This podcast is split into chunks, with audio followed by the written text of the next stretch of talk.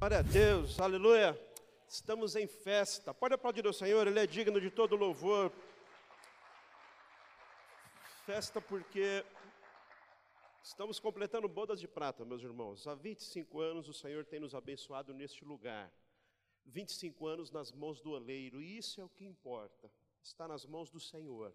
Ele está trabalhando em nossa vida. Então, ao longo desse mês, todos os cultos vai ter música, uh, nova, que também remete a esse tema, sobre o vaso e sobre o oleiro. Teremos uh, também apresentações especiais, então não perca nenhum culto, tem muita coisa boa que vem por aí, você não perde por esperar. Tem novidade abençoadíssima para a tua vida. Então, nosso tema é nas mãos do oleiro e o personagem bíblico que nós vamos aprender muito com ele ao longo desse mês é Jeremias. Capítulo 18 de Jeremias tem uh, uh, uma linda ilustração. O Senhor leva Jeremias à casa do oleiro. Lá o oleiro está fazendo o vaso e esse vaso desmancha, esse vaso se desfaz. E novamente o oleiro torna a construir. Então Deus fala com Jeremias eh, a partir dessa ilustração, desta visão, a partir dessa experiência, dizendo que assim o Senhor fazia com Israel. Desmanchava e refazia. Acontece que nós hoje somos o Israel de Deus.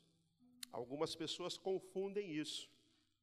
Há aqueles que imaginam que Israel é apenas um estado montado a partir aí da Segunda Guerra, lá no Oriente Médio, um estado delimitado para defender interesses daqueles que se disseram vencedores da guerra, certo uma guerra tem vencedor, interesses, eh, interesses financeiros, sobretudo norte-americanos, então delimitaram ali uma região.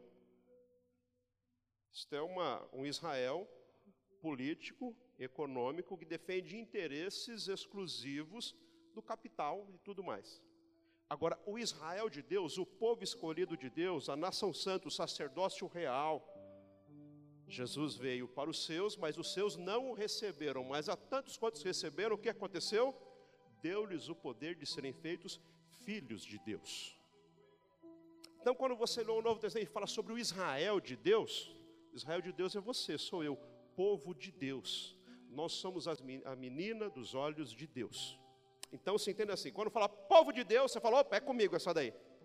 Essa sou eu. Então, quando você vai aplicar essa ilustração do vaso na mão do oleiro, e porque está na mão do oleiro, o oleiro desfaz e faz de novo, você fala, opa, esse vaso aí sou eu. E graças a Deus por isso. Graças a Deus que vez por outra Deus desmancha e nos dá a oportunidade de fazer diferente, de fazer melhor. Graças a Deus, meus irmãos, pelas segundas chances. E segundas chances justamente no plural. Porque essa segunda pode ser terceira, quarta, quinta, quadragésima, as segundas chances da vida. Graças a Deus que nos dá novas chances. E graças a Deus que não é só Deus que nos dá segundas chances.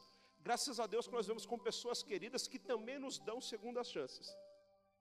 A esposa que nos dá segunda chance, o marido que nos dá segunda chance. A filha e o filho que nos dá segunda, porque a verdade é que a gente erra ao longo da caminhada. Há 25 anos é que eu estou com a minha companheira. Será que eu nunca fui inconveniente? Será que eu nunca falei de forma indevida? Será que eu nunca errei? Mas aí o que ela faz? Ela resolve me dar outra chance. Graças a Deus por isso.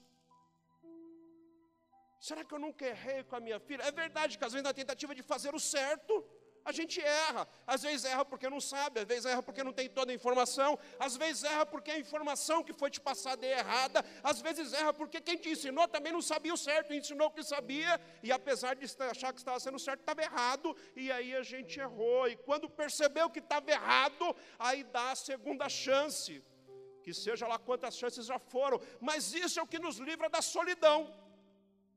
Isso é o que nos livra do abandono, porque se não houvesse segunda chance, sempre que errava já era, perdeu, está fora. Graças a Deus, essa segunda chance é que faz com que nós continuemos.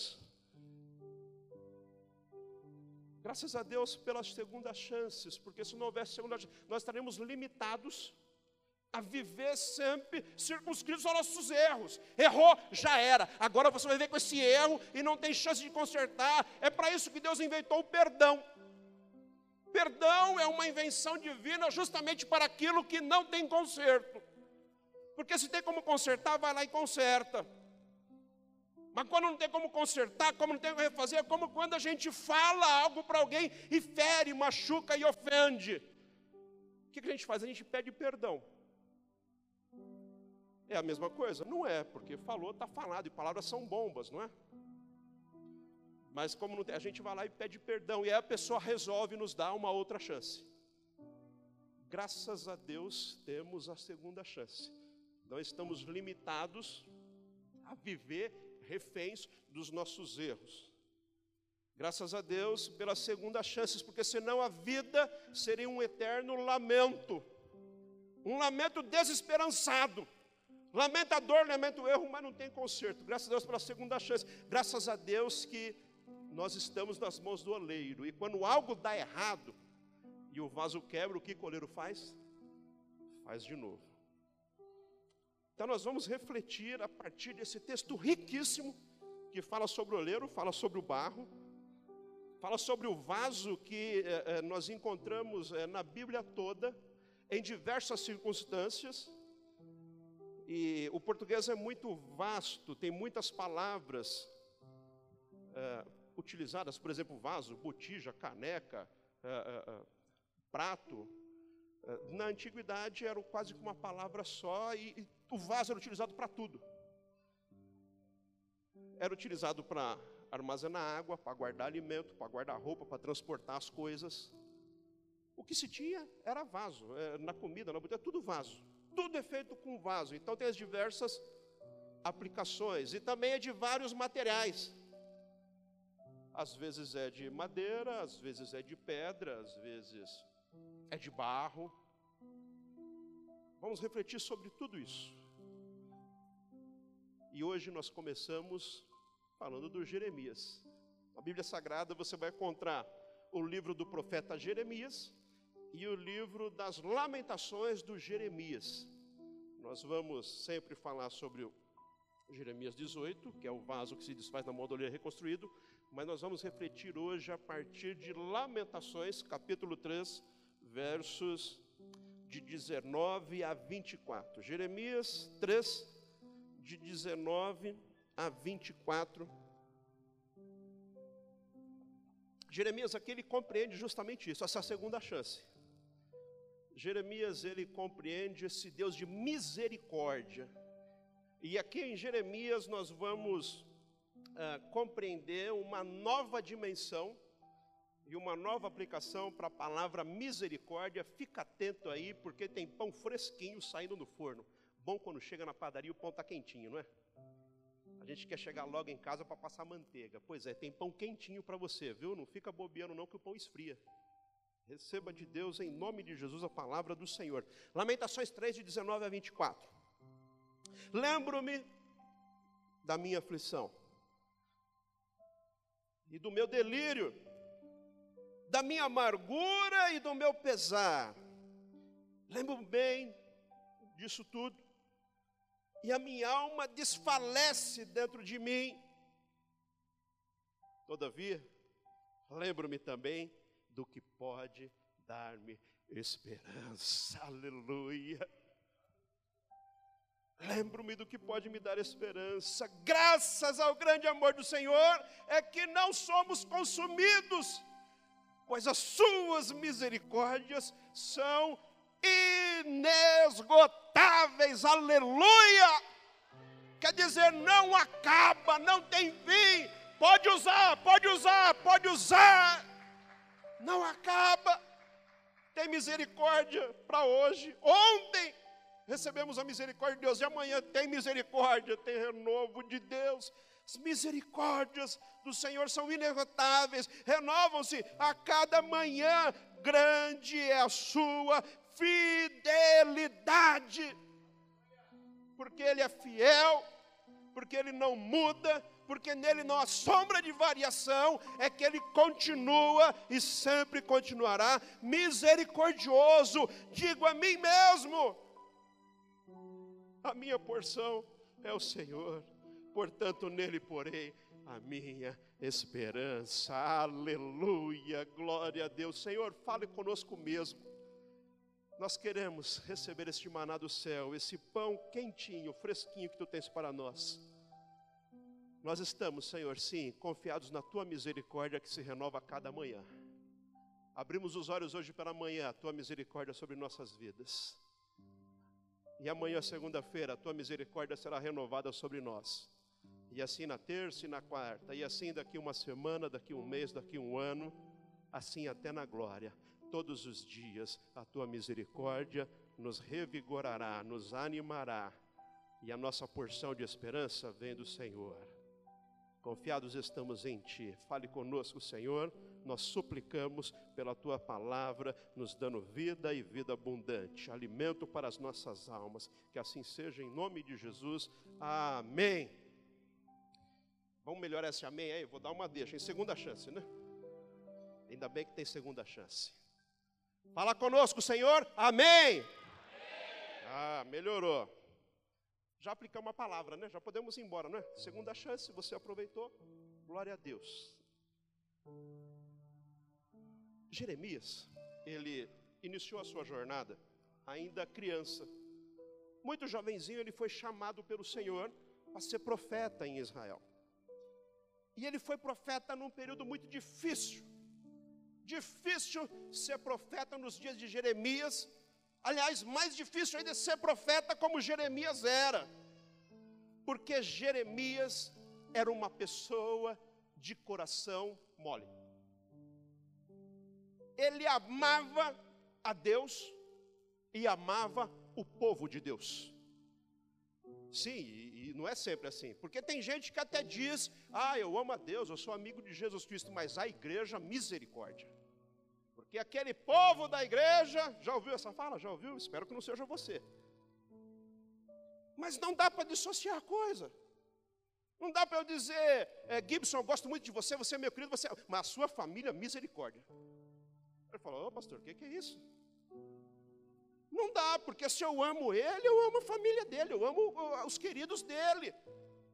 Então Jeremias ama Deus, ama a palavra de Deus e ama o povo de Deus. Mas Jeremias sofre porque ele vê o povo em calamidade. Ele vê o povo se desviar dos caminhos do Senhor. Ele vê um povo que trocou o Deus Todo-Poderoso por Baal, por Balaíns. Lê o, o livro do profeta Jeremias, nos primeiros capítulos, você vê Deus estupefato, olhando para o povo e dizendo: Eu não acredito no que eu estou vendo. Esse povo vive em prostituição, eles me traem, eles estão servindo a Baal, eles acham que Baal é melhor que eu. Eu os criei, eu os libertei do Egito, eu guiei eles no deserto, eu levei a terra prometida, eu fiz com esse povo. Mas agora eles acham que Baal é melhor. Deus fala mais. Eles me trocaram. Eles trocaram a mim, que sou um manancial de água. Sabe que é manancial? Não acaba. Tem tanta água que não tem fim. Eles me trocaram por uma poça de água suja que eles acumulam numa cisterna rachada. Esse é o Baal. Me trocaram. Então, Deus poderia ter decidido simplesmente: chega, acabou, já que eles não querem, o problema é deles, fiquem com o Baal. Mas graças a Deus, o nosso Deus é o Deus da segunda e das segundas chances. Graças a Deus por isso. Porque as misericórdias se renovam a cada manhã. Então a misericórdia do Senhor nasceu um novo dia, a misericórdia dele se renovou. Eles, de fato, esse povo não merece. Misericórdia é isso, né? A gente não merece. Coisa ruim. Faz o que não deve. Enfia o pé na jaca, anda distante do Senhor, não vai para a igreja, não ora, não lê a Bíblia, não quer nada com Deus mas graças a Deus as misericórdias dele se renovam a cada manhã. E ao invés de simplesmente dar um peteleco em Israel, Porque basta isso, né? Ele dá um peteleco, acabou. Não tem mais esse povo. Basta ele pegar o dedo e dar um borrãozinho assim e acaba. Mas ele tem misericórdia, e porque ele tem misericórdia, ele resolve tratar esse povo. E aqui em Jeremias, nós vamos entender uma nova dimensão da misericórdia de Deus, porque nós aprendemos, aprendemos de forma correta que misericórdia é isso. Nós não merecemos lá muita coisa. Porque nós somos filhos rebeldes, porque nós abandonamos o Senhor, porque a gente faz o que não deve, mas ainda assim Ele nos ama, nos dá o fôlego de vida, nos dá uma igreja linda, nos dá uma família, misericórdia dele. Agora aqui Jeremias ele vai entender uma nova dimensão da misericórdia, porque em Jeremias a gente pode chamar a misericórdia de Deus de Babilônia.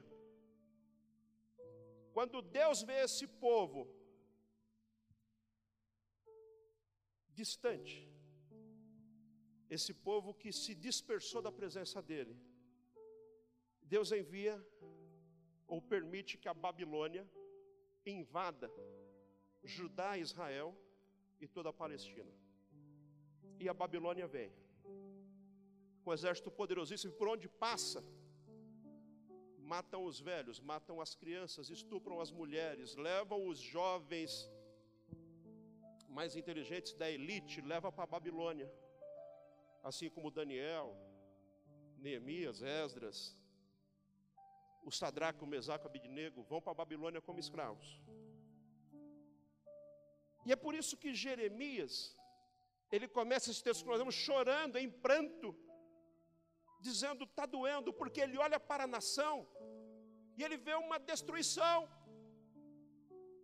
Ele olha para a nação e vê um povo desolado, ele vê um povo sofrendo, ele vê um povo disperso da presença do Senhor, ele vê um povo que virou as costas para Deus, ele vê um povo rebelde, e ele vê o povo sofrendo e sofrendo por causa de ter se desviado dos caminhos do Senhor. Ele fala: quando eu vejo isso, quando eu vejo esse povo sofrendo, isso me dói também, eu sinto a dor com eles. Mas aí eu encho o meu coração de esperança, e eu sei que isso que eles estão passando, eu sei que essa dor, essa dificuldade, essa perda, isso é fruto da misericórdia que Deus tem na vida deles. E Deus está dando uma outra chance para eles.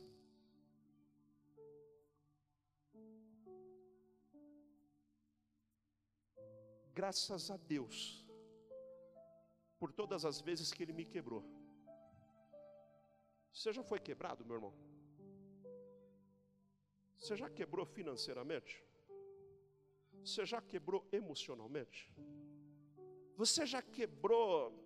Deus já quebrou você? Ele já me quebrou algumas vezes.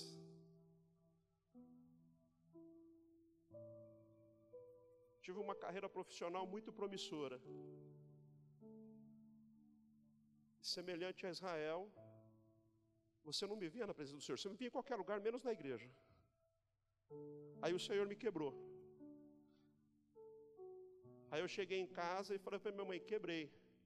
Ela falou: graças a Deus, louvado seja o nome do Senhor. Estou orando por isso há muitos anos. Que bom que Deus quebrou você. Deus te quebrou porque Ele tem misericórdia de você, porque no caminho que você ia, você ia para qualquer lugar, menos para o céu, menos para a presença do Senhor. Sabe, meus irmãos, às vezes nós estamos tão cheios de nós mesmos. Às vezes nós nos achamos tão bons, tanta soberba, tanta arrogância, tanta prepotência, tanta independência, que a gente faz como Israel mesmo. Eu não preciso de Deus. Precisa de Deus para quê? Para que estar na igreja? Para que vida de santidade? Para que ler a Bíblia? Para que oração? Agora, o importante mesmo é estar nas mãos do oleiro, porque nas mãos do oleiro, sabe o que ele faz? Ele amassa o barro e mostra: não é do seu jeito, é do meu jeito. Porque o seu jeito não fará de você um vaso de honra, mas será um vaso de desonra. É quando Deus pega a gente e fala: por esse caminho que você está indo, menino, você vai se arrebentar. Esse caminho é de morte. Antes que você morra, antes que você se arrebente, antes que você se perca. Vem aqui, eu vou quebrar você, eu vou moer você e eu vou te colocar no caminho certo e você será um vaso de honra para a minha glória. Jeremias, quando olha para Israel e vê Israel destruída, fala: Isso é misericórdia do Senhor, porque Israel abandonou o Senhor, mas o Senhor está trazendo Israel de volta para os caminhos dele. De tal forma que em Jeremias nós podemos chamar Babilônia de misericórdia de Deus, que ama, que corrige, que disciplina e que não abre mão do seu amado Israel, não abre mão do seu povo. Minha pergunta para você: você já quebrou? Talvez você está aqui e você está quebrado hoje. E aí, quando a gente quebra, muitas vezes a gente se rebela. Às vezes, quando a gente quebra, a gente fica revoltado. E a gente não aceita. Está doendo, Senhor. Deus esqueceu de mim. O que, que aconteceu? Por que isso, ó céus, ó terra? Entenda hoje, em nome de Jesus. A misericórdia de Deus é o motivo de não sermos consumidos. Por que, que Deus, quando viu Israel se prostituindo com os Baais e Balaíns, com a idolatria, coisa que muitas vezes nós estamos por aí também, talvez não tem Baal, mas está cheio de coisa que a gente coloca no lugar de Deus. E tudo que é colocado no lugar de Deus é idolatria. Não tem o Baal por aí. Mas às vezes o Baal é a série que passa no canal privado lá que você paga, e isso te impede de estar na igreja, de estar orando e estar nos caminhos do Senhor. Às vezes o que ocupa no lugar do Senhor é a sua vida social. Você tem uma vida social tão cheia de coisa que você não tem tempo para o Senhor. Às vezes o objeto de idolatria e tantas outras coisas que colocamos em primeiro lugar e vai adiante de Deus. Mas as misericórdias do Senhor são os motivos de não sermos consumidos. Ela se renova a cada manhã. Eu erro e Deus tem misericórdia. Eu faço o que não devo e Deus tem misericórdia. Mas o Senhor me traz de volta. Graças a Deus pelas segundas chances. Então Jeremias olha o povo, fala de fato esse povo, mas Deus tem misericórdia dele. O que, que nós devemos fazer então, meus irmãos?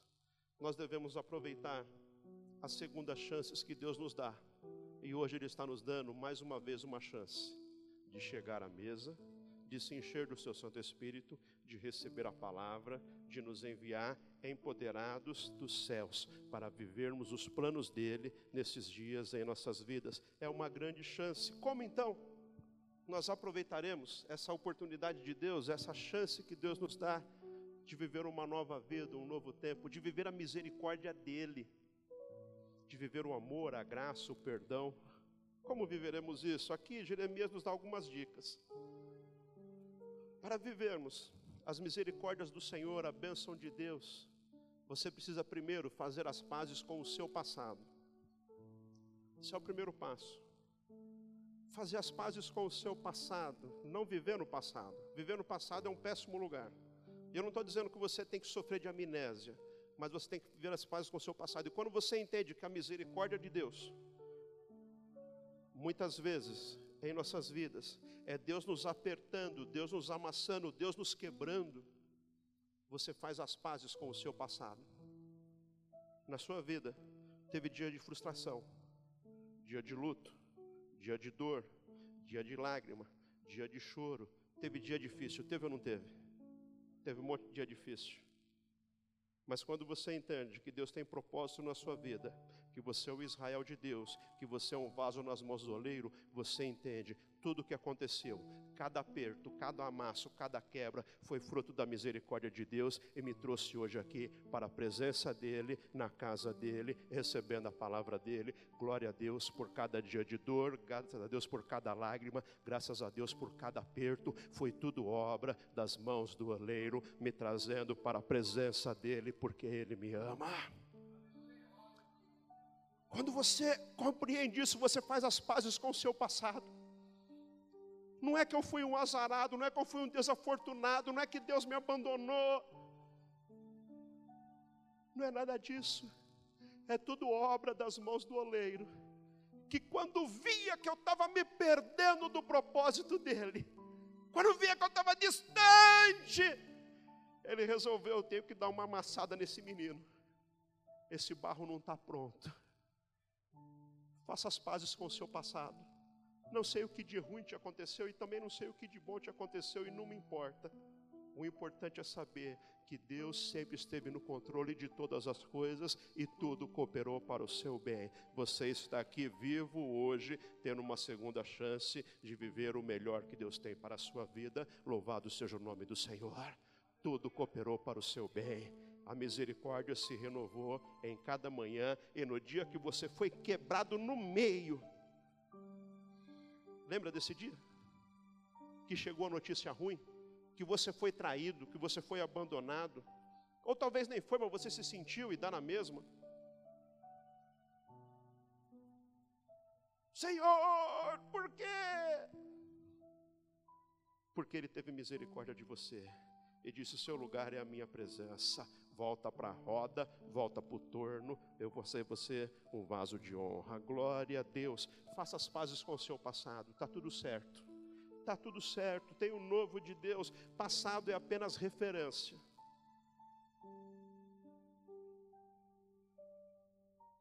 Mas Deus tem uma direção assertiva para você. Não é direção, a direção é a que vem do alto, é a que vem de Deus. Lembre-se disso, a mesma força que você aplica ou tem aplicado na sua dor, você pode aplicar na sua cura, na sua libertação e no seu renovo. Faça as pazes com o seu passado. Aconteceu? Aconteceu mas eu continuo nas mãos do oleiro. Ele fará de mim um vaso de honra. Não permita que o seu passado defina o seu presente, muito menos que roube o seu futuro. Faça as pazes com o seu passado. Segundo, para aproveitar a chance que Deus está te dando, viver o novo de Deus, guarde o seu coração, para que você tenha uma vida emocional equilibrada. Equilíbrio é uma palavra fundamental nos nossos dias de tanto desequilíbrio, de tanta polarização. Nós vemos dias de 8 ou 80, ou vai ou racha, ou é ou não é. Se não está comigo, é inimigo. Se não pensa igual eu, é burro. Nós vemos esse dia? Isso não é de Deus, não, meus irmãos. Equilíbrio emocional. Ele nos deu o espírito de amor, de poder e de equilíbrio. Equilíbrio é fundamental. Jeremias, quando ele olhava a destruição, ele fala: Lembro-me bem disso tudo, e minha alma desfalece de mim. O que, que ele está falando? Quando eu só lembro de coisa ruim, quando eu só encho a minha mente de coisa ruim, de notícia ruim, de palavra ruim, eu perco a esperança na vida, eu perco a vontade de viver, desfalece dentro de mim a minha alma. Tem gente que só pensa coisa ruim, só fala coisa ruim, só tem notícia ruim, só vê coisa ruim. Profeta do Apocalipse está cheio e tem de monte por aí.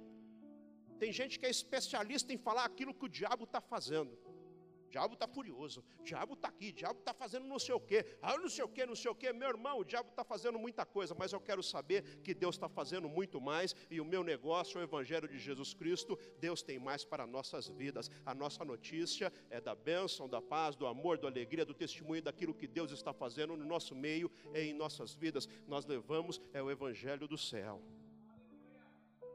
Qual a notícia que você tem portado para o mundo? Guarde o seu coração de tanta coisa ruim que chega até você. Guarde, guarde, guarde. Provérbios 4, verso 23, acima de tudo, guarde o seu coração, pois dele depende toda a sua vida. Enche a sua cabeça de coisa boa, de coisa do céu, de coisa de Deus. Terceiro, mude, mude o padrão do seu pensamento. Todavia, lembro-me também do que pode dar-me esperança Veja, Jeremias não era um alienado, ele via as coisas, ele via a desolação, ele via o povo destruído. E não é à toa que chama lamentação. Lamentação é diferente de murmuração, de reclamação e de queixa. Tem gente que é reclamão, tem gente que é queixoso, vive reclamando de tudo e de todos o tempo todo. Lamento é diferente. Lamento não é um reclamão. Lamento não é o chorão. Alguém já falou, né? Tem gente que aprendeu a chorar quando criança e chora a vida inteira, né? Reclamão. Lamento é uma pessoa que vê as coisas. Não é o ele sabe, a vida não está fácil não. Mas apesar de ver as coisas, ele procura equilíbrio, procura dizer de esperança e procura se alicerçar no Senhor para vencer o dia difícil. E é isso que nós fazemos. Quando alguém chega até nós e fala, perdi um querido, o que, que a gente fala? Lamento, vou orar por você. Que triste que isso aconteceu, mas o Espírito Santo vai te dar o consolo em nome de Jesus. Isso é o lamento, não é o reclamão. Não confunda reclamação com lamento. O Jeremias ele lamenta o que está acontecendo, mas ele tem clareza. Graças a Deus, a misericórdia de Deus, o povo vai se arrepender e vai voltar ao altar do Senhor e haverá salvação, haverá uma reconstrução. O vaso quebrou, Jeremias, mas eu vou reconstruir esse vaso, Jeremias. Vai à casa do orelho que eu vou te mostrar didaticamente como é que eu faço. E faz mesmo, e faz em nossas vidas mas mude o padrão de pensamento, não fica só pensando coisa ruim, pensa na promessa, pensa no dia bom, pensa na vitória que Jesus já conquistou para você na cruz do Calvário, pensa você vai morar do céu, Ele vai enxugar do seu rosto toda lágrima, o diabo já está vencido pela cruz de Cristo, você é um vitorioso. Tem direito ao lamento? Tem direito ao lamento, mas erga a tua cabeça e vai à luta, porque o vitorioso vive em você não é uma alienação, não é uma negação da realidade, ele sabe. Mas ele fala: eu preciso encher a minha cabeça de coisa boa do céu, de Deus. Preciso pensar que Deus está agindo e está mesmo. Paulo fala aos Filipenses capítulo 4, verso 8: Finalmente, irmãos, tudo que for verdadeiro, tudo que for nobre, tudo que for correto, tudo que for puro, tudo que for amável, tudo que for de boa fama, se algo de excelente ou digno de louvor, pensem nessas coisas. Encha a sua cabeça de coisa boa, de bênção e de vitória. É, pastor, mas a coisa ruim, sim, nós sabemos. Lamentamos o que de ruim tem acontecido. Mas nós profetizamos o melhor de Deus está por vir, nós viveremos o melhor, porque nós somos o povo de Deus. Ele não abre mão de nós, nós estamos na roda, Deus está trabalhando em nós, Ele não acabou a obra. Somos feitura das Suas mãos, somos vasos de honra.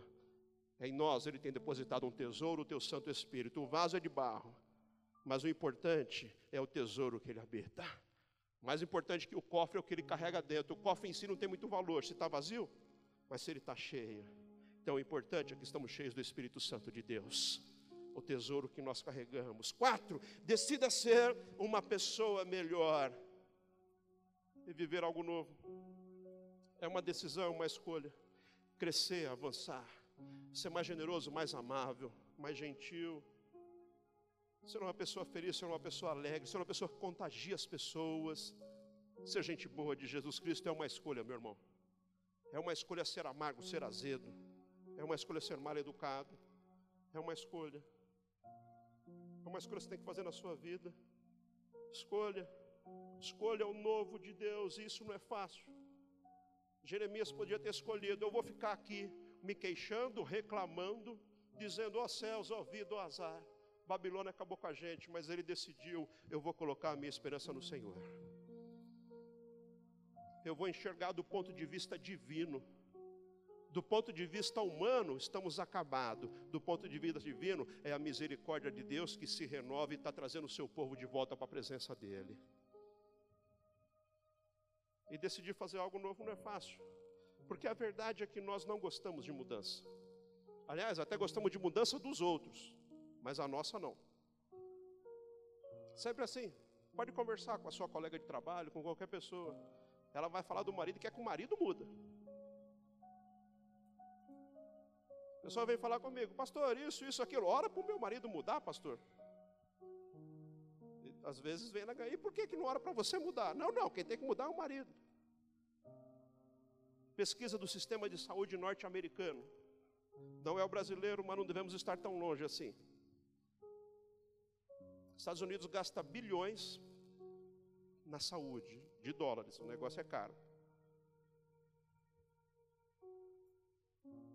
E a pesquisa é essa.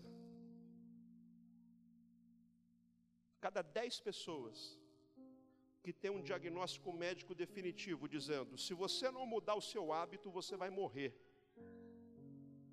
A morte é iminente, clara, está batendo na sua porta.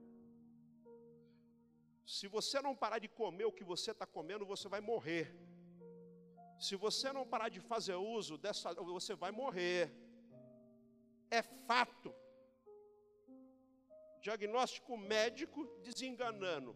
Ou muda ou morre. De cada dez pessoas que recebem esse diagnóstico, apenas uma muda. As outras nove continuam do mesmo jeito. E morre mesmo. Verdade é que a gente só muda quando não tem jeito.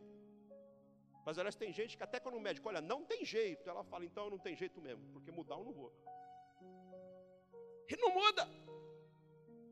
E se não houver mudança, nunca haverá o novo, nunca haverá uma vida. É, é, fato isso aí. Se você quer resultados diferentes, você precisa fazer coisas diferentes. Continuar fazendo as mesmas coisas, os mesmos resultados. Se você está feliz do jeito que você está, pleno, abundante, amém. Agora, se você, como eu, quer viver tudo de bom que Deus tem, e Deus tem muito mais para nossas vidas, a gente tem que aprender a mudar. E olha, você está no lugar certo. Há 25 anos, essa casa muda todos os dias. Todos os dias, nunca parou de mudar. E não é só parede, teto, eh, imagem, não. Muda tudo e tem que mudar mesmo, porque o nosso Deus é um Deus de novidade e nós estamos na roda e Ele está trabalhando em nós e as digitais dele estão tá ficando impregnadas como vaso, nós estamos na mão dele. Tem que mudar mesmo. Tem que mudar. Nosso Deus é Deus de novidade. Tem gente que estacionou, que parou. Tem igrejas, meus irmãos, que estão preparadíssimas, prontinhas para o século passado. Se o século passado voltar, ela está pronta. Com liturgia, música, ambiente, tudo do século passado. Não sei se você percebeu, o século passado não volta mais.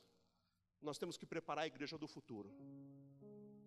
Temos que preparar a igreja dos nossos filhos, dos nossos netos, dos nossos sobrinhos. Estão comigo? Vamos preparar uma igreja forte. Em nome de Jesus, nós não vamos perder a próxima geração. Os nossos filhos serão melhores que nós, mais cheios do Espírito, mais cheios de Deus, mais cheios da palavra. O nosso teto será o piso dos nossos filhos. É daqui para cima, é daqui para melhor, em nome de Jesus. Estamos construindo a base. Haverá aqui uma igreja mais forte, mais poderosa, com gente muito melhor do que nós fomos. Estão comigo ou não? Vamos preparar o melhor. E eles vão voar e vão voar alto, em nome de Jesus. Nós vamos passar o bastão e vamos passar em boa posição, e eles vão correr a corrida da fé, e nós não vamos perder, nós vamos ganhar. Derrotado é o inferno e o diabo, eles perderam em nome de Jesus. Nós vamos passar o bastão para a próxima geração, e será de coisa boa, de bênção de Deus. Amém, meus irmãos? Vamos trabalhar incessantemente para isso. A Europa perdeu essa geração. Os templos históricos dos grandes avivalistas estão vazios, muitos viraram bares, perderam. A gente não vai perder, não, meus irmãos. Nossos filhos verão melhores do que nós, amém ou não amém? Nossos filhos serão melhores do que nós, somos muito melhor. Não basta ser melhor, tem que ser muito melhor. Muito melhor. Temos que mudar para isso. Ele vê a situação, mas ele fala: graças ao amor do Senhor é que não somos consumidos, pois as suas misericórdias se renovam a cada manhã, são inegostáveis, renova a cada manhã, cada grande fidelidade do Senhor é que se renova. Nós estamos confiados nisso. Tudo muda, meu irmão. Tem que mudar, só o que não muda é bicho. Bicho não muda. Acontece que tem gente vivendo como bicho. E tem gente que cuida melhor de bicho do que outra gente, né? Isso é um caso à parte. Bicho não muda, o leão não muda. O leão não vira vegetariano. Fala, é, preciso parar de comer carne. Meu ácido úrico cresceu aqui, estou meio gordinho, vou comer. Vou virar vegano. Não muda. O leão não muda. O cachorro não muda. Já viu o cachorro andando no muro? O cachorro miando? Não muda. Mas nós somos filhos de Deus, construídos a sua imagem e semelhança. Nosso Deus é um Deus de novidade. Nós vamos mudar e vamos crescer para a glória de Deus. Amém, meu irmão? Então, Senhor, mude na sua vida e na minha vida tudo aquilo que Ele deseja mudar e seja para a glória dEle. Decida viver uma vida melhor. Renove sua esperança em Deus. Em quem você tem esperado? Do governo? Do patrão? Do chefe? Da esposa? Do marido? Da sua inteligência? Está esperando o quê?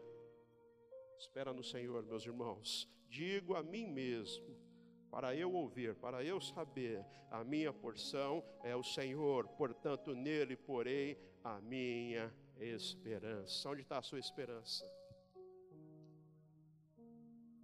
Deixa eu fazer a pergunta novamente aqui. Vamos ver se tem gente de coragem aí. Quem já foi quebrado?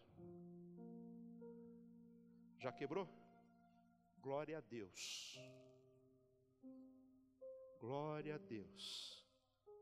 Glória a Deus. Por cada quebradeira que você viveu. Tudo isso te trouxe hoje para a presença do Pai. Ele está fazendo de você um vaso novo para a glória dele.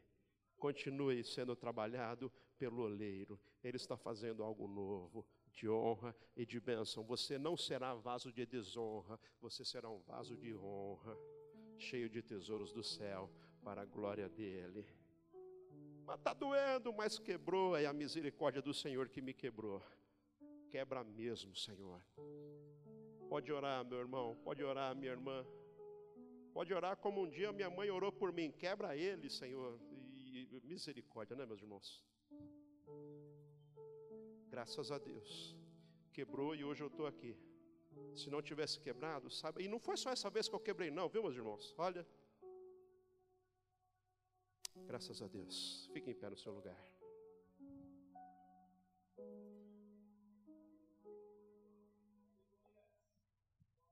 Faça a oração do salmista, Salmo 139, versos 23 e 24. Sonda-me. Dá uma observada, Senhor. Vê direito aí. Dá uma olhada como é que está. Sonda-me conheces o meu coração, prova-me, conhece as minhas inquietações, vê se em minha conduta tem algo que te ofende.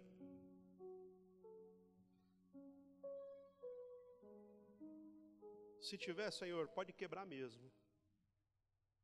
Mas não permita nunca, jamais, que eu saia das tuas mãos, Senhor. Não permita, Senhor, que eu me desvie dos teus caminhos. Não permita, Senhor, não, não permita, me traz, me traz pelo colarinho, me pega pela orelha, me corrige, Senhor. Faz de mim algo novo, algo especial, algo para a tua glória. Dirige-me pelo caminho eterno. Não é qualquer caminho que serve, não. Só o de Deus, só o caminho da eternidade. Não é o meu, é o de Deus. Guia-me, Senhor. Por fim, 2 Coríntios 4, 7. Temos esse tesouro em vaso de barro. O vaso é de barro. Mas não importa, o importante é que está nas mãos do oleiro. Para mostrar que este poder que a tudo excede provém de Deus e não de nós. É Deus quem faz algo novo. É Ele quem transforma. É Ele quem corrige. E quando está corrigindo, não fica rebelde, não. Não sai correndo, não. Não foge da igreja. Vezes a gente foge da igreja. A igreja, meu irmão, é o torno do oleiro. É a roda do oleiro girando. Não é fácil mesmo, não. Porque às vezes a gente quer do nosso jeito e não do jeito do oleiro. Mas é aqui na igreja que Ele vai nos amoldando. É aqui na igreja que Ele vai construindo em nós resiliência. É na igreja que Ele nos ensina a conviver uns com os outros, com gente tão diferente. Estar na igreja é estar na roda do oleiro. O que acontece é que às vezes a gente não quer. Porque não é legal. Eu quero ser um vaso mais compridinho. E aqui, pelo que eu estou vendo, na roda girando, eu vou ficar um vaso mais baixinho, mais gordinho. Mas é o teu propósito, o seu plano ou o propósito e o plano de Deus? Então continua na roda e deixa ela girar. Sabe por quê? Porque a igreja do Senhor, o torno é dele e ele está trabalhando. E ainda quando ele quebra, o quebrar, na verdade, aqui em Jeremias nós aprendemos o quebrar é fruto da misericórdia de Deus por nossas vidas. Feche os seus olhos um instante. Por gentileza, feche os seus olhos. Talvez você está aqui hoje e você está quebrado hoje. Você chegou aqui quebrado, arrebentado. Só Deus sabe. Você está esmigalhado aí, está em frangalhos, está.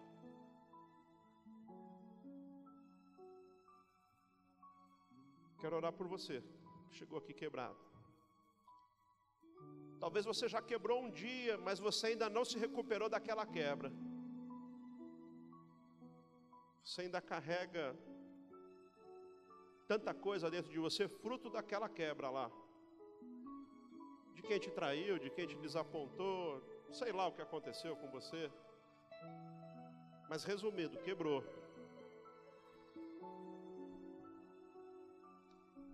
Isso é fruto da misericórdia de Deus que te trouxe até aqui hoje. Talvez você está aqui hoje justamente por causa disso, porque você quebrou.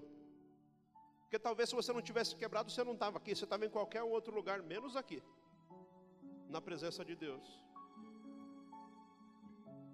Mas apesar de estar aqui, você ainda não se entregou nas mãos do oleiro, você não se entregou nas mãos de Jesus. Você não está com a certeza, será que eu estou nas mãos dele mesmo? Será que é ele agindo? Talvez você ainda não tomou a decisão de entregar a sua vida a Jesus, você não tomou a decisão de pertencer à igreja de Jesus Cristo. Pertencer à igreja de Jesus Cristo é isso, é estar na mão do oleiro. Às vezes é desconfortável, às vezes é desagradável, às vezes sei lá o quê. Porque não é do seu jeito, é do jeito dele. Mas é nas mãos do oleiro que você está seguro e certo. O que ele fará é algo bom e é de honra e eu vou morar no céu. Ele tem um lugar para você. Se você ainda não entregou a sua vida a Jesus, ou se você está afastado da igreja, você precisa voltar e precisa voltar hoje. Hoje é o dia, não é amanhã, é hoje. Hoje é o dia que Ele quer fazer de você uma nova pessoa. Se você recebeu a palavra do Senhor e aí dentro de você o Espírito tem falado, é você. Foi você que eu quebrei, foi você que eu trouxe, é você que eu estou chamando. Eu quero orar por você que deseja hoje entregar a sua vida a Jesus. Você que hoje deseja se reconciliar com a igreja, em nome de Jesus. Se tem alguém aqui que quer entregar a sua vida a Jesus, ou deseja voltar à comunhão da igreja, deseja se reconciliar com o Senhor, eu quero que você dê um sinal com a sua mão aí. Quero avistar você apenas para orar por você. Tem alguém aqui hoje que deseja entregar a vida a Jesus, que entendeu é, de fato foi Deus me quebrando. E eu aceito essa quebra dele. Eu quero que ele faça de mim um vaso novo. Se você aceita esse agir de Deus na sua vida, se você deseja se entregar a Ele, erga sua mão aí. Em nome de Jesus, aleluia. Se você está acompanhando a transmissão, aí pelo chat você digita aí, eu quero. Eu quero esta obra do Senhor na minha vida, eu quero ser esse vaso novo, eu quero entregar a minha vida a Jesus também vou estar orando por você. Simples assim, é fácil. Religião complica, coloca um monte de dificuldade. Jesus simplifica, é só dizer: Eu quero, Senhor. Eu quero estar nas tuas mãos.